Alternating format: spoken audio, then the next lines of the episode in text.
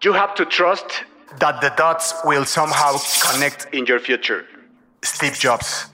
Enorme frase a mitad de una gran conferencia de Stanford que es conocida yo creo que casi por todos los que escuchamos este podcast y los que no, por favor, los invitamos a que la hagan. Es una oda esa conferencia y yo en lo personal soy muy fan. Sean ustedes bienvenidos a un nuevo episodio de Mundo Futuro un podcast que hacemos con mucho cariño, desinteresadamente para ustedes, donde abordamos tendencias tecnológicas que se encuentran en gestación probablemente, otras ya están desarrollándose, pero que tienen el potencial para cambiar nuestro mundo, cambiarlo para bien o cambiarlo para mal.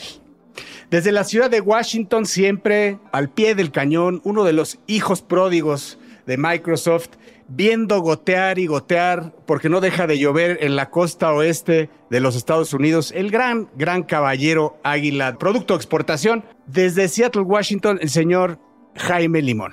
¿Cómo estás, James? Muy bien, don Jorge. Como siempre, un placer estar aquí con, contigo, con Mario, con Emilio y con toda la gente lindísima y paciente que nos escucha. Eh, sé que estamos, hemos estado fuera del aire un poquito.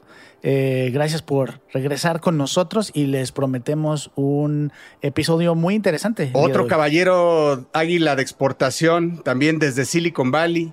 El señor que usted oyó hablar primero de los NFTs, el señor que hizo su galería primero que nadie, el primero que declaró abiertamente que venía una explosión, un crash, de lo cual nos estará eh, comentando el día de hoy. Ese señor, ese señor es, es, mi, mi, amigo, mi hermano, y se llama Mario Valle. Mario. Mis carnales, feliz de estar de nuevo en un episodio más de Mundo Futuro. Estoy muy contento de estar aquí para traerles, como siempre, muy malas noticias, muy malas nuevas, muy malos augurios de este futuro apocalíptico que nos envuelve, pero que al final del día nos une como humanidad desgraciada y tragediosa. Pero no crees que, como dice Steve Jobs, y por eso escogimos esta frase de en algún futuro esos puntos que hoy están pasando se unirán todos. En una explosión nuclear, todos esos puntos son electrones y se van a unir todos en una reacción atómica. Esas, esas, esas, migajas se van a volver.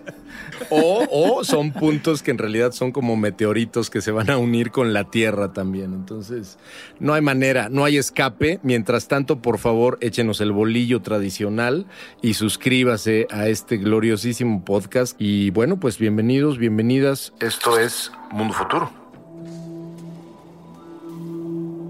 Mundo futuro. Mundo futuro. Mundo futuro. El principio del fin. Es una producción de Sonoro. Jorge Alor, Mario Valle y Jaime Limón.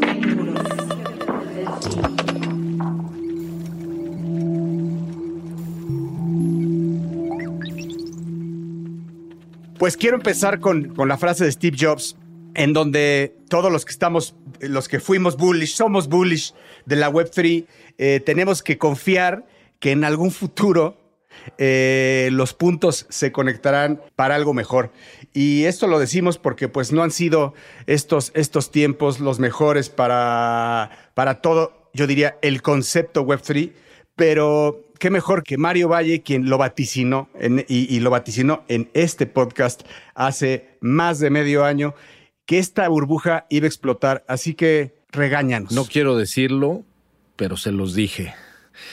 No, pero creo que es interesante que platiquemos un poco de esto, ya fuera de broma, porque efectivamente, como lo dijimos hace poco más de medio año, eh, incluso yo me atrevería a decir casi un año que empezaba toda esta efervescencia, todo este tema de la tecnología y el futuro, y por eso es que me encanta esta frase de Steve Jobs que dijo Jorge, no sé qué opinen, pero a mí en realidad la, conexión que yo veo con la frase de Steve Jobs y lo que está sucediendo, ojo, eh, no nada más en Web3, Jorge, no nada más en cripto, o sea, no nada más está cayendo en, mientras estamos hablando ahora en el mes de junio del 2022, mientras grabamos este episodio, aunque casi nunca hacemos referencias de fechas, es importante dar contexto de que esto es junio del 2022 y que los mercados, no nada más cripto, sino todos los mercados de todo el mundo están valiendo pero puritita madre, ¿no?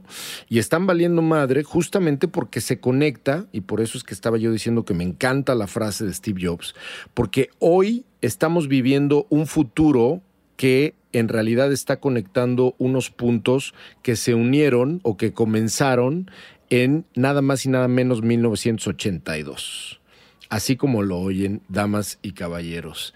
Resulta que en agosto 17 de 1982, un carnal llamado Henry Kaufman, que era el chief economist o el economista en jefe de en ese entonces una de las empresas de analistas bursátiles más famosas del mundo, más grandes del mundo, que terminó valiendo madre, por cierto, se llamaba Salomon, Salomon Brothers, publicó un prospecto, un documento muy serio, donde hablaba de que las tasas de interés, y no me quiero poner muy técnico, no vamos a explicar aquí cosas y conceptos difíciles de economía, pero simplemente él publicó que las tasas de interés, que no son, son, no son más que simplemente la medición porcentual de qué tanto interés van a tener este, algunos instrumentos de inversión de deuda, específicamente gubernamentales, en ese entonces, y hablando específicamente del Banco de, Central de Estados Unidos, que se llama la Reserva Federal,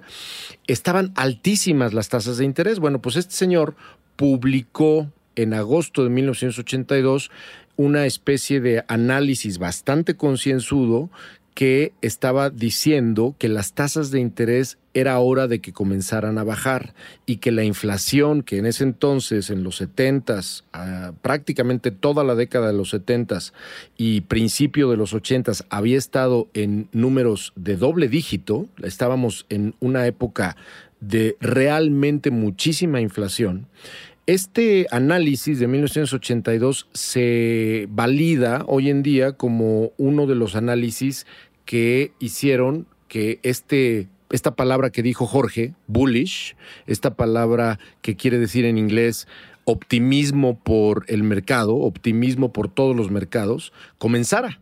Y entonces, sin hacerles el cuento más largo, en 1982 comenzó una pinche fiesta en todos los mercados financieros que terminó primero con un, sustito en marzo del 2020. Ustedes saben por qué razón. Después el mundo se volvió loco. ¿No hubo un susto antes en el 2009? Hubo varios, ¿no? Hubo varios, en, o sea, siempre hay sustos y ciclos en el, en el, mercado. Primero el punto com, que se cayó a pedazos, ¿no? Después el, 2000, después el 2008, que también por todo el tema de hipotecario, y un poco breve en el 2018, un breve también en 1987, que es histórico, un día específicamente en 1987. Es decir, ha habido muchos sustos en específicamente en el mercado bursátil. Pero momentos como el que estamos viviendo hoy, donde no nada más los mercados bursátiles, sino también los mercados, en este caso cripto, Bitcoin, Ethereum, Web3, los NFTs, el metaverso, la realidad virtual, las inversiones en startups, los eh, fondos de capital de riesgo, en fin, todas y cada una de las de los players del mundo de las finanzas en todas sus dimensiones, eh, están ahora completamente, completamente volteándose en la actitud. La razón, y ahí les va, la razón por la cual se unen los puntos de pasado a futuro es que acaba de suceder exactamente lo opuesto a lo que sucedió en 1982, donde las tasas de interés empezaron a bajar durísimo y después estuvieron casi casi en negativos o en ceros. Lo que está comenzando a suceder desde hace varios meses es que las tasas de interés, por la presión inflacionaria post-COVID, están empezando a subir. Por lo tanto, el mundo se está incendiando. Creo que una de las cosas más interesantes que hemos estado aquí platicando, y obviamente, Mario, pues tú eres nuestro experto aquí, pero eh, de lo que hemos estado hablando es del abuso, ¿no? Y de la falta de todas estas tecnologías nuevas, donde las tecnologías de pronto crecen sin supervisión, eh, con muchas veces con visiones muy positivas por sus creadores, y de pronto la gente se empieza a ver, hay gente que lo, lo retoma, abusa, exagera, y obviamente crea estas burbujas que ahorita estamos viendo, sobre todo las primeras cosas que están explotando, que están dejando de funcionar en cripto, en en todas estas nuevas tecnologías, es, son estos proyectos que estaban basados simplemente en crecer. No tenían nada atrás que apoyara, no tenían nada por medio que sustentara la idea o el concepto. Y pues a, la, a falta de eso, no hay este no hay nada que detenga su, su, desaparición o su caída, ¿no? En un momento tan complicado. Pero ¿por qué, Mario? Explícame. Explícame por qué, si todo cae, ¿por qué no se supone que lo descentralizado y lo que se basa en la oferta y la demanda, a menos de que todo mundo haya vendido al mismo tiempo, que eso es la, explicación lógica que dan, que a mí no me, a mí no me parece tan lógica, ¿por qué se des ploma, se destruye, se hace, se va, lo primero que se va a la chingada es el cripto. ¿Por qué? Es un punto muy importante el que estás diciendo. Primero que nada, yo creo que eh, una de las cosas que hay que definir aquí justamente es el tema de la descentralización, ¿no? Esto que mencionas de la descentralización.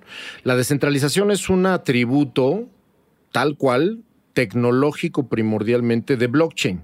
¿no? En eso estamos claros.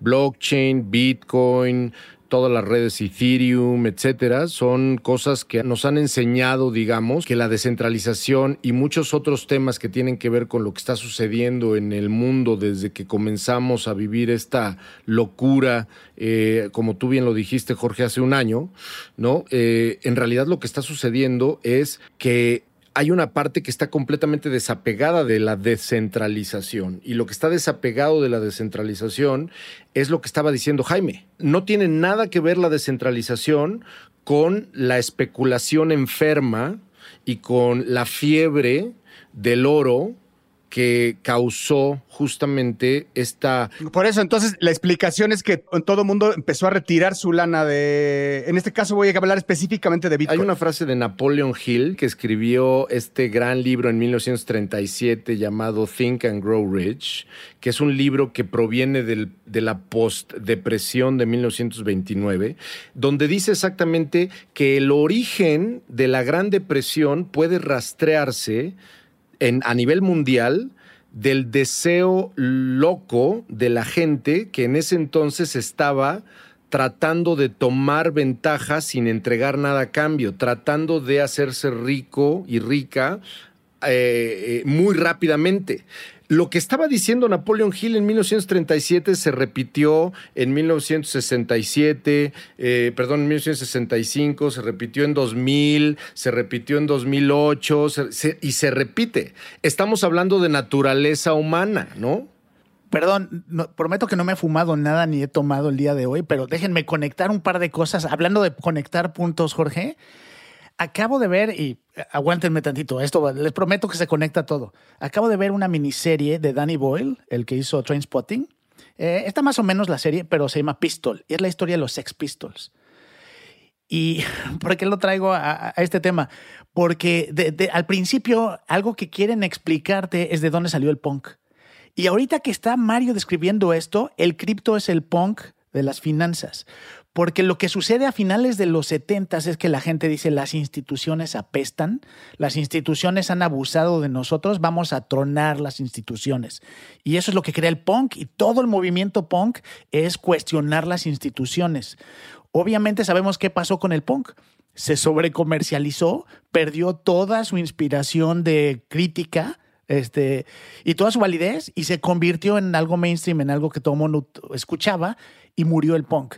Creo que el cripto es el punk de las finanzas que ahorita lo llevamos a este nivel de comercialización donde perdió su búsqueda por independizarse y crear una opción diferente a las instituciones. Alguien lo notó, abusó de él, lo llevó al extremo y ahora lo interesante va a ser qué sigue, qué pasa después de esto, porque la tecnología Pero está ahí. como todo, de las cenizas vienen las semillas, ¿no? O sea, viene, hay, alguna pequeña partícula que va a venir. Ahí viene el New Cuando Steve Jobs estaba destruido, estaba en el piso hecho cenizas, como un árbol caído, hecho carbón, y no tenía nada más, empezó a ver y a, poner todos esos puntos, a conectar esos puntos, y vino, y, vino alguien a presentarle una historia de un, de un juguete que entonces él conectó con las computadoras Next que él había hecho para poder decir, bueno, claro que hay que llevar una animación para que tengan algo que hacer mis computadoras que no sirven para nada. Y entonces fondeándose con Disney, lleva, eh, eh, lleva, empieza a crear una chispa, empieza a salir una chispita que se convierte en un corto animado, que después se convierte en una película, que se convierte en Pixar y se convierte Apple en lo que es Apple hoy, de una, de una brasa. ¿No? Entonces, es lo que quiero decir de qué tanta gente que hay hoy hecha ceniza con este árbol que cayó del Web 3, que está ahorita hecho pedazos en el suelo y hecho carbón, hay cenizas. ¿Y sabes qué, qué va a pasar? Y lo pasó en el com también, Mario. Eso te iba a decir, y acuérdate que un poco cuando yo criticaba mucho toda esta efervescencia, siempre sobreutilizaba la analogía del com, ¿te acuerdas? Y esta analogía del com, yo decía, el com terminó valiendo verga ¿no? Ahí meditas, Emilio, pero en realidad Internet nunca se detuvo. No, ni Google, por ejemplo. Exactamente, ¿no? Entonces, sí terminaron y cayeron los soldados especuladores, ¿no? Y los, y los Jagger, este, cayeron, ¿no? Fracasaron en sus intentos de volverse millonarios y de levantar millones de dólares del Chase Manhattan Bank en 1999-2000. Luego llegan las Torres Gemelas, pero en realidad la tecnología detrás nunca se detuvo e Internet siguió creciendo, nada más que a una evaluación completamente distinta. Entonces, podemos llegar a suponer que ni los NFT se van a ir al carajo, ni blockchain se va a ir al carajo, ni cripto se va a ir al carajo, pero lo que está depurándose son los changos aburridos, la sobreexplotación, el punk comercial. Exactamente, estamos, esto es lo que tenía que pasar para que de verdad esas tecnologías puedan llegar a cambiar el mundo. ¿no? Teníamos que, esta, esta quemazón que está sucediendo, tenía que suceder para que entonces regresemos a entender realmente cómo funciona eh, y cómo podemos utilizar esta tecnología para hacer los cambios. Y además queda claro, como siempre, que esos cambios probablemente van a tomar más tiempo y, estas tecnologías no van a explotar como, como explotaron ahorita para realmente crecer y mantenerse en el tiempo y, tener el impacto que se espera que tengan. ¿no? Necesitamos darle. Si nosotros ponemos la fotografía de cómo se ven los mercados bursátiles desde agosto de 1982, como comencé diciendo, a finales del 2021, antes de que se comenzara a caer el mundo, tú puedes ver verdaderamente un incremento, no, no es broma, ¿eh? es un incremento parabólico. Es un incremento parabólico que particularmente a partir de, de 82 a 87 fue más o menos estable. Eh, después de 1987 y con un empujón adicional en 1995 gracias a Internet, el mundo se vuelve una locura una locura. Llevamos 40 años de fiesta. Bienvenidos y bienvenidas a la cruda. Ahora aguantar la cruda y a llegar temprano a la siguiente fiesta porque la historia son ciclos que se repiten, ¿no? ¿En qué nivel de la cruda vamos? ¿Despertando en el on-toy o ya en el dolor de cabeza. Yo creo, y esto nadie lo sabe, o sea, quien te diga que sabe exactamente en qué momento estamos de, y, en qué momento va a tocar fondo el mercado, los mercados bursátiles o cripto o lo que sea, te está mintiendo si te dice algo. En realidad yo creo que donde estamos es en un, una gran oportunidad, Jorge. Tú lo dijiste con, cuando hablaste de Steve Jobs y de Next y de Pixar estamos en la oportunidad en la que, por ejemplo, regiones emergentes como América Latina pueden comenzar a continuar construyendo barato y sensatamente lo que llamamos metaverso. Estamos en un momento donde emprendedores pueden ajustarse los cinturones al máximo para poder levantar un poquito de dinero del tío y de la tía de manera muy barata y muy sensata para seguir construyendo sus iniciativas cripto o blockchain y estamos en un momento donde los mercados bursátiles empiezan a dar señales de gran oportunidad para los inversionistas que no están nada más de la noche a la mañana especulando, sino en realidad con una visión de futuro, de largo futuro, para convertirse en inversionistas de largo plazo.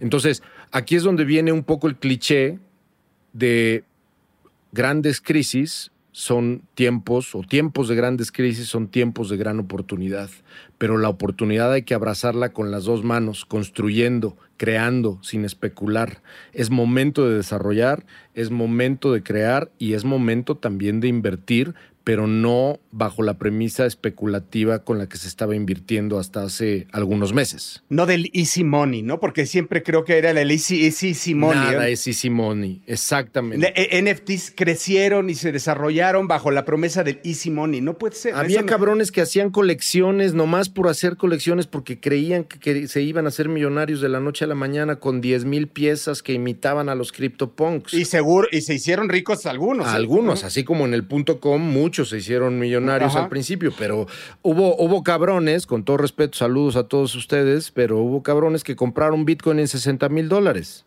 Porque dijeron, to the moon, nos vamos a ir a un millón pasado mañana, ¿no? Y bueno, pues no están muy contentos. Y, y un recordatorio, se hicieron ricos en cripto.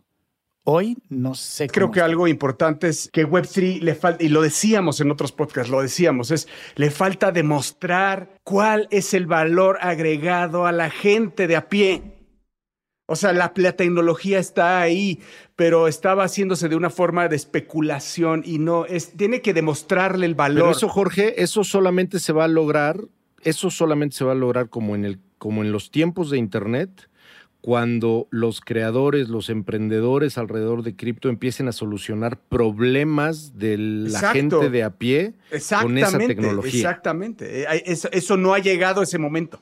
No ha llegado. La- estamos, es- es estamos en el momento, es como si en Internet hoy te estamos explicando qué es el protocolo TCP/IP y qué es el HTTP y, y que se conectan y todo el mundo empieza a decir, claro, se conectan las computadoras y vamos a ser portal. Pues no, no, la gente, los, los billones de personas del mundo les da igual el protocolo HTTP, TCP/IP. Vuelvo a la poesía de la frase de Napoleon Hill. Él dice, la gente estaba más concentrada en querer tomar antes de dar algo a cambio.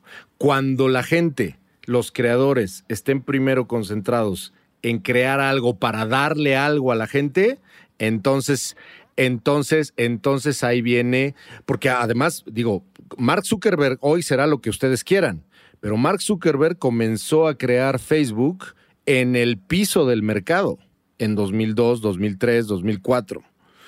En el piso del mercado, cuando nadie creía en Internet, es cuando se creó Facebook. ¿Y, le, y, y tenía valor para la gente? Muchísimo. Muchísimo valor Y- en ese y- entonces, y, ¿no? y- y Twitter cuando nació tenía valor. en por 2006 supuesto. también nadie Por quería hablar de sí. Internet, ¿no? Entonces ahí es donde Uber llega en 2008, cuando el mundo estaba completamente jodido y derrotado, ¿no? Pero creo que eso va a dar para otro tema que por ahí estoy preparando que platiquemos sobre qué significa crear una plataforma, porque todo lo que ustedes están describiendo es una plataforma. Y el, y el futuro, y si, si hoy yo tuviera que hacer un negocio, yo no haría un negocio de creación, sino un negocio que facilite el acceso a algo. Plataformas. Por todos los negocios que han crecido, todos. Amazon, eh, eh, yo lo veo en los juegos. Eh, Minecraft ha crecido, Roblox ha crecido porque es una plataforma, no es por el contenido. Ya lo oyeron. Así habló Zaratustra, señores. Web3 ha muerto. Mundo futuro. Hace un mes aproximadamente oyó usted en este mismo podcast eh, de voz del señor Mario Valle hablar de OpenAI, de la plataforma OpenAI, en donde hablábamos de, de, Dal- de DALI, de DALI o DAL-I, eh, se escribe, como se escribe, D-A-L-L-E. Y, bueno, pues esta plataforma que básicamente lo que hace es dar, eh, conceptualizar en imágenes frases. De hecho, hicimos un castillo de galletas, hicimos un, eh, Mario hizo un castillo de galletas y bueno, pues ahora resulta que sale un clon, copia, pirata, no sabemos qué es, pero salió el Dali Mini, que es cuando explota todo esto, ¿no? Y quiero hablarles un poco de Dali Mini porque básicamente, para, para que me entiendan, es exactamente lo mismo que hablamos en, ese capítulo. Igual ahí Emilio nos puede ayudar a decir qué número es el, Dal- el del Dalí. Y ahora sale Dalí Mini la- y, se, y como que un poco empieza a salir al mundo este tema y la gente de a pie, como lo decíamos un poco antes, empieza a tener las primeras interacciones con la inteligencia artificial. Y es así, pues básicamente, pues lo que tiene es, el Dalí Mini tiene un campo de texto en donde le dices, le pones la frase que tú quieres hacer eh, en imágenes y le pones Ron. Les voy a poner el ejemplo que yo hice y yo puse, hazme un Pac-Man, eh, tiene que ser en inglés, pero le puse, es hazme un Pac-Man comprando en un Walmart con la vista de un circuito cerrado. Y, y, y sí, o sea, a ver, me puso tres locuras, pero sí me puso un Pac-Man este, consumiendo, con piecitos, consumiendo este, con su carrito de compra junto y, y poniendo unas botanas. Y después lo que me sacó de onda es que después puso un carrito dentro del laberinto de Pac-Man, que esa no la veía venir, ¿no? O sea, como con la vista de un circuito, el carrito dentro de un laberinto de Pac-Man, esa no la veía venir. Y lo hablábamos.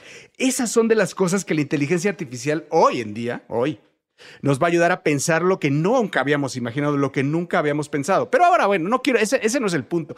El punto es que ahora que empieza a salir a la luz, empieza un problema porque lo mismo que pasó con, con el bot, ¿se acuerdan que hablamos de- del el bot de, Mi- de Microsoft que sa- salió hace, ¿cuánto, James? Unos cinco años, cuatro años, cuatro o cinco años. Algo así, más o menos, Eh, sí. eh, Microsoft sacó un primer bot en Twitter de inteligencia artificial y, y básicamente te contestaba, pero lo tuvieron que darle shutdown en 16 horas porque la gente empezó a, a hacer el input de, de cosas eh, racistas, o sea, empezó a aprender cosas lo peor, lo más negativo de las personas y empezó a agredir. Ya después el bot empezó a agredir a las personas y Microsoft dijo, no, ¿qué es esto? Y le dio shutdown. En 16 horas duró, duró, duró vivo el bot. Pues un poco lo que le está pasando a Dali Mini. Es, eh, y bueno, pues es una historia poco nueva porque está empezando a generar, a hacer, generaciones de imágenes con drogas, porque está empezando a aprender de ketamina, de cocaína, de cruces con fiestas, de eso, porque es lo que la gente le está, lo, que la gente empieza a generar, a, a darle el input de que genere, ¿no? Entonces hay ya gente preocupada porque a, a- a diferencia, Mario, de DALI, que, que, el que tú platicaste que sí está regulado, por decirlo, por OpenAI, este DALI Mini no está regulado, entonces le puedes poner lo que se te ocurra y le puedes poner a que, que Abelardo de Plaza Sésamo se esté metiendo una línea de coca y, Abelardo. y sale. Se llamaba. Lo que más Abelardo. me ofende no es la imagen de Abelardo metiéndose una línea de coca. Me ofende que le llames Abelardo a quien en realidad se llamaba Montoya. No, no, no, no, No, no, bueno, no, discúlpame. hubo- hubo los No, dos. discúlpame, sí. Hubo claro. dos. El amarillo, Existió- el amarillo ah, es Big sí. Bird. Es que ese les, es que ese les tocó a ustedes porque ya, ya es, Ese es Big Bird y ese se llamaba Abelardo. Señoras y señores, acaban ustedes de dar cuenta y comprobar quién es la persona más joven de No, y este más, pues, podcast. que no tenía, Les que no tenía acceso al cable también, porque Que no tenía cable.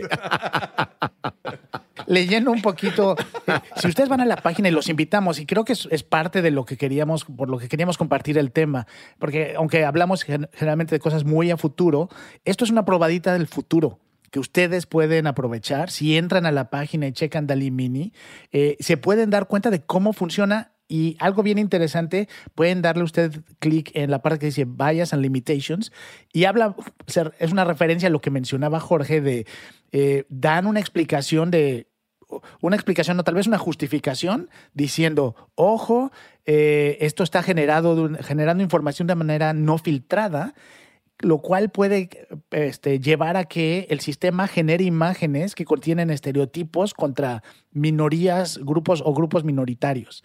Entonces, sí, los, los creadores, la gente que lo puso aquí afuera, está muy consciente de que esto puede y está me llamó pasando. mucho la atención el warning este, el de Bias and Limitations, porque es como, o sea, va- vamos a empezar a ver eso y lo decíamos en el podcast pasado con todo lo que tenga que ver con AI y anuncio, o sea, todo lo que tenga que ver con warnings de bias, de sesgos. O sea, si hay algo que nos preocupa en este mundo, serían los sesgos, ¿no? Entonces, yo estaba pensando en el futuro y pensar que si la gente empieza a entender que los AIs tienen sesgo, probablemente podría haber una contracorriente de que nadie le crea a los AIs, porque todo mundo empieza en su modo sospechosista humano, en de, ¿por qué me lo estará Es diciendo? un poco lo que le ha pasado al algorithm bias, ¿no? Y que no son AI, o sea, sí es AI, pero no tiene, no tiene, digamos, como que el formato o la forma de ese AI futurístico, sino que todos los, los bias de los algoritmos de Facebook o los bias del algoritmo de Google o el bias del algoritmo de Twitter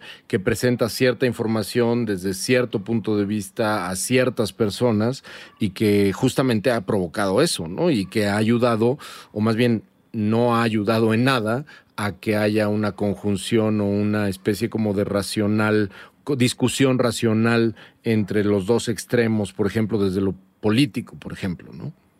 Que, y que si vamos un poquito, yo no estoy tan seguro, Jorge, a lo mejor con un cierto sector de usuarios podría ser que cuestionen, pero si nos regresamos a lo que platicamos el episodio pasado y si no lo han escuchado, los invito a que pasen a escucharlo, eh, todo esta de la la fe y, el creer ciegamente en lo que tu dispositivo te dice, los resultados de una búsqueda, yo creo que más bien la mayoría de la gente no se lo va a cuestionar, pero tristemente, si seguimos con estos modelos que aprenden del ser humano, pues van a reflejar estos, estos sesgos. Y tiene muchísimas implicaciones, porque si buscábamos que el AI mejorara el mundo, bueno, pues le estamos trayendo la misma basura con la que vivimos Entiendan, el AI damas y caballeros, lo que va a hacer es destruirnos deliciosamente. Y reinar. Prepárense.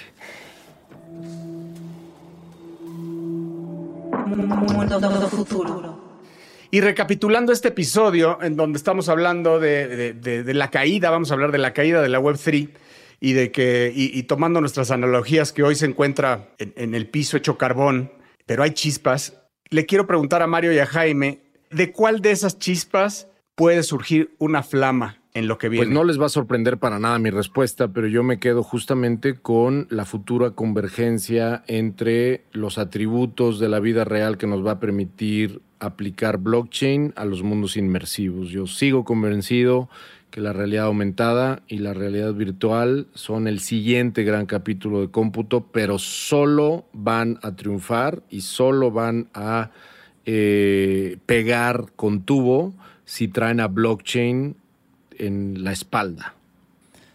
En mi caso, yo me quedo con el concepto de los tokens y el, como dice Mario, la conexión entre el mundo real y el mundo virtual y cómo las empresas en no mucho tiempo van a poder presentarte y darte eh, contenidos que hoy existen en el mundo real de manera digital. Eso es innegable, eso no, no cambiará. Y creo que los NFTs, los NFTs sí tienen futuro, no como los conocemos hoy, pero yo creo que los NFTs van a retomar, van a salir de estas cenizas en algo, espero, un poco más positivo. Yo creo en, en Vitalik. Yo creo que Vitalik Buterin con, con conceptos que pueden partir de Ethereum, no, no necesariamente el concepto de Ethereum, pero creo que eh, toda esta eh, eh, idea que tiene de poder de llevar el blockchain al, alcance del desarrollo. Eh, me, gusta, o sea, me gusta y creo en él, que es muy joven, ¿no? Muy joven y, es, y definitivamente un crack. de nuestro, un, crack vivo de nuestro tiempo y creo que todavía tendrá muchas cosas que dar, muchas cosas que mostrar. Así que bueno, con este, esta recapitulación cerramos este episodio. Y bueno, los invitamos a seguirnos en Twitter. Nos invitamos a que siga la cuenta de Mundo Futuro, que, que es arroba Mundo Futuro-bajo. Si usted eh, quiere de verdad, de verdad seguir cosas interesantes, siga a, Jaime Limón, que es arroba Mr. Lemon. Si usted quiere... Hacer corajes. Hacer corajes y seguir comentarios incendiarios totalmente, pero acertados. Siga al señor Mario Valle, que su cuenta es arroba bilbeni.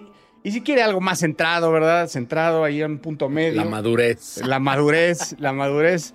Eh, puede seguir un servidor, arroba el padrino.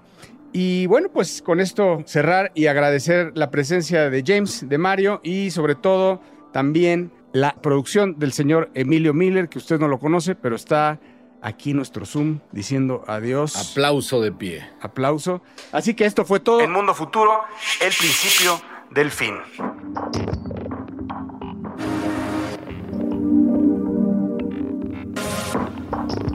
Mundo Futuro. Mundo Futuro es una producción de Sonoro. Suscríbete a Mundo Futuro en Spotify, Apple Podcasts o en tu plataforma predilecta de streaming.